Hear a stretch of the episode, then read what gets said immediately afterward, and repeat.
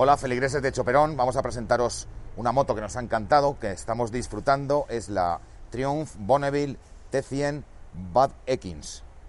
Arrancamos. Con este modelo, la fábrica de Hinckley propone un retorno al pasado actualizando la tecnología de la moto y dando un mayor rendimiento son dos modelos, la T100, que es esta unidad, y la T120, que es su hermana gemela, más potente. La diferencia entre las dos es la inversión de los colores. Este rojo y este mm, gris, gris azulado está invertido en la otra, en la hermanita. El precio de esta moto son 11.200 euros, que nos parece bastante apropiado para la calidad que entrega Triumph. El aspecto de esta moto eh, soporta, como hemos el pigmento claro blanco grisáceo o un gris grisáceo o un gris azulado, como quieras llamarlo, un gris extraño perlado con el rojo, que también va acompañado en, el, la aleta delantera, como podéis ver, y el resto domina el negro, el negro en el guardabarros trasero, el negro en el asiento, con este bonito burlete blanco que tiene por aquí. Las tapas de ambos lados son negras y va acompañado con una profusa abundancia de logotipos, varios de Badenkis y de la marca Triumph hemos contado hasta 20 logotipos que están aquí en esta parte, en los reposapiés, en la parte trasera del asiento. La combinación es bastante adecuada. El cromado. El cromado se puede observar en dos sitios, en el manillar y en los dos escapes lanzaguisantes que circulan por cada lado de la moto. Los espejos retrovisores, que son bastante recios, tienen la posibilidad de ir apuntando hacia arriba, la que más nos gusta, la recomendable, o para abajo, para mirar los que te persiguen por el sobaquillo, que es una cosa bastante complicada, que no nos mola mucho. Y otra curiosidad, que los puños son de tono claro, un, grisáceo también, que debe estar muy bien de estética, pero esto debe coger un poquito de roña para los pilotos que conservan menos la higiene en sus guantes. En la parte delantera tenemos dos relojes eh, analógicos, dos esferas en negro, clásicas, rodeadas de un soporte en acero pulido o aluminio polido, con la T de Triumph de la Union Jack en el centro y luego dos displays, uno en cada lado. Uno es fijo, que te da el soporte, eh, la cantidad de gasolina que te queda, el rango de gasolina, el consumo también, y en el de la izquierda que te permite, mediante el botón de la I, cambiar varias funciones. Tienes un modo de conducir eh, en asfalto, en carretera, y otro con lluvia y tienes varias posibilidades que te puedes ir mirando luego en la ficha técnica. Bastante práctico y fácil de usar con estas piñas que son de un diseño bastante ergonómico, fáciles de acceso. Siguiendo con la parte frontal, el enorme faro delantero que ilumina bastante bien, tiene también la T de Triumph en su interior y lo acompañan eh, sendos intermitentes de LEDs de un tamaño bastante discreto con un color negro y un borde metalizado que acompaña al conjunto. Sobre el funcionamiento, hablamos del motor ahora. Es un bicilíndrico en, línea, en línea transversal de 900 centímetros cúbicos, 55 caballos. Tiene una entrega bastante eh, domesticada los cambios son de mantequillas, muy fácil cambiar con la moto, con el pie, y su funcionamiento ha sido mejorado porque tiene aquí delante, como podéis ver, un radiador muy discreto de agua. Es la primera Boni que pruebo con este sistema y según he estado leyendo datos, reduce un 26% el consumo de combustible.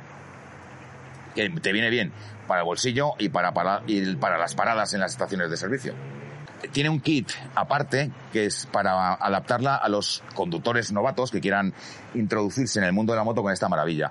Eh, ¿Qué más te cuento eh, de la moto? El tanque. El tanque son 14,5 eh, litros, una capacidad bastante grande. Y según em, la marca, el consumo de litros por kilo, por, a los 100 kilómetros es de 3,2. Según me han dicho. Eh, todavía no lo hemos establecido porque estamos todavía probando la moto. Hemos hecho esta paradita para explicarosla bien mientras nos queda todavía kilómetros para hacer. Eh, la moto es una, es, la moto es amiga del piloto. Todos son facilidades para usarla. Según engranas la primera, ya te sientes que estás en una moto potente, ligera y preciosa. Nos han parado en la gasolinera a preguntar qué preciosa moto. Una chavala el otro día buenísima que estuvo dando vueltas y preguntando que, que si tal. Nosotros dijimos que Pascual. Y en cuanto donde vamos, que moto más bonita, otros destacan el radiador, que está discretamente colocado ahí. No canta mucho, yo creo que es un acierto. No somos muy amigos personalmente de esas refrigeraciones eh, extrañas, pero bueno, no, está nada mal. La velocidad óptima para esta moto son los legales 120 kilómetros por hora, por la postura de conducción. Cuando pasas esa eh, velocidad, que ya estás ahí sospechando ahí con la DGT, tienes que agacharte. Es la única forma. Y es una postura anti, anti esta moto. Y para eso, tío, cómprate una ninja, ¿sabes? Si quieres correr, esta moto está adecuada para eso. Una cosa que se me ha olvidado decir sobre el, sistema es los escapes. Los escapes son cromados, cada uno circula por un lado de la moto y tienen esta forma de lanzaguisantes, bastante retro, que tiene, a mí me mola bastante cómo quedan los, los escapes estos. Hemos probado la frenada apurando un poquito para ver cómo iba el asunto y la moto frena bastante bien. Además incorpora el sistema obligatorio de ABS. No hemos llegado a ese punto y las llantas, como puedes ver, no te voy a decir los datos de las ruedas y de las llantas, lo miras en la ficha técnica, pero están muy apropiadas porque son clasicazas, muy adaptadas al entorno clásico de esta moto. Aquí también vemos el tapón de gasolina con el mismo sistema también clásico, bastante bonito. Y el asiento es bastante mullido, cómodo en, ambas posiciones. Em, en la parte trasera, el piloto, que está resuelto con LEDs, tiene bastante iluminación trasera, se ve bien, según han dicho, han dicho los colegas que me seguían por la noche. Los pilotos indican muy bien su lumina, iluminan bastante bien con los LEDs. Y luego aquí tenemos en esta tapa, que la voy a desmontar, curiosidad. Tiene aquí una llavecita. Esta llave sirve para desmontar aquí el retrovisor. Entonces puedes intercambiarlo por el otro. No voy a hacer la maniobra completa, pero te lo indico un poco. Y puedes poner este aquí y este aquí, y así quedan colgando para abajo y le cambias la, el aspecto de la moto y el funcionamiento si te apetece conducir así. A nosotros no nos gusta mucho. Bueno, esto tiene, es un sencillo sistema, se coloca de nuevo aquí y la moto está lista ya para rodar. La electrónica, la tengo aquí apuntada para contarlo con más claridad. No es una moto que rebose electrónica, pero tiene sus eh, pequeños eh, artilugios. Sobre todo, dentro de los dos relojes, el de la izquierda es el que puede regular, como he dicho antes, con el botón de la I de información. Eh, también tiene debajo del asiento, que no lo hemos encontrado, pero porque seremos torpes, tiene un cargador de USB para tus dispositivos móviles.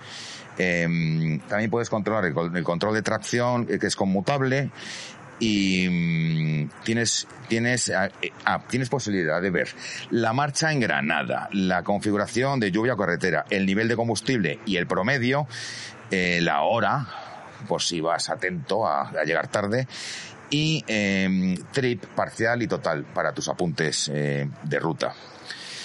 Bueno, y ahora vamos a hablar del factor humano, de quién es el Bad X. Voy a decirlo de memoria, lo tengo apuntado ahí. Badenkis era un tipo que ya desde pequeño, con una, edad que no era suficientemente legal para montar en moto, ya lo hacía.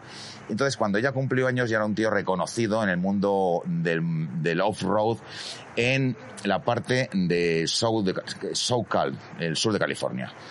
Eh, empezó a destacar y a ganar eh, trofeos, siendo un tipo reconocido hasta el punto que el concesionario Johnson de California le ofreció moto oficial y el tío ya imbatible. Fue el piloto más destacado de su categoría en ese entorno local.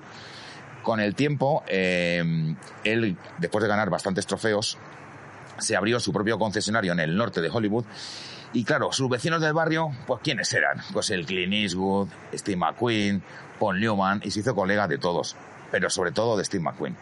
Steve McQueen eh, le lió para ser especialista eh, de películas.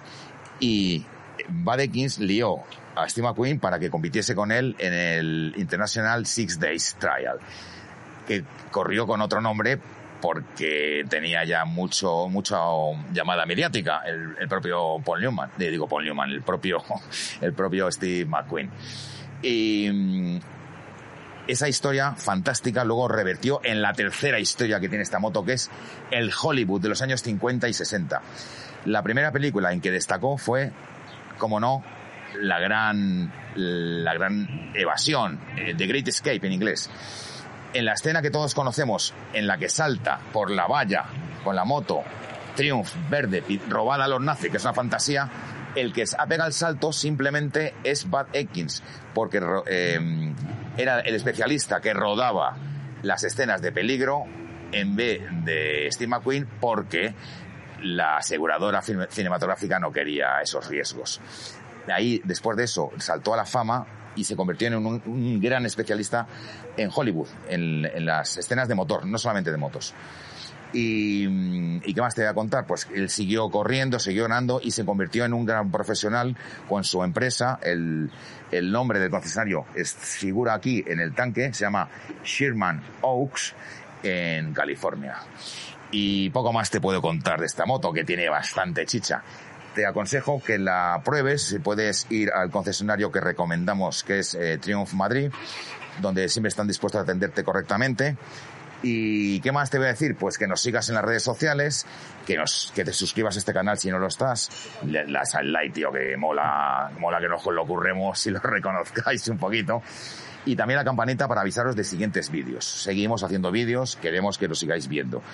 También las redes sociales son importantes para nosotros. Estamos dando batalla y publicando cosas eh, continuamente. Y Chopero Magazine, por supuesto, suscribiros a la revista. Este reportaje saldrá también en sus páginas. ¿Y qué iba a contar? Feligreses, hasta la próxima.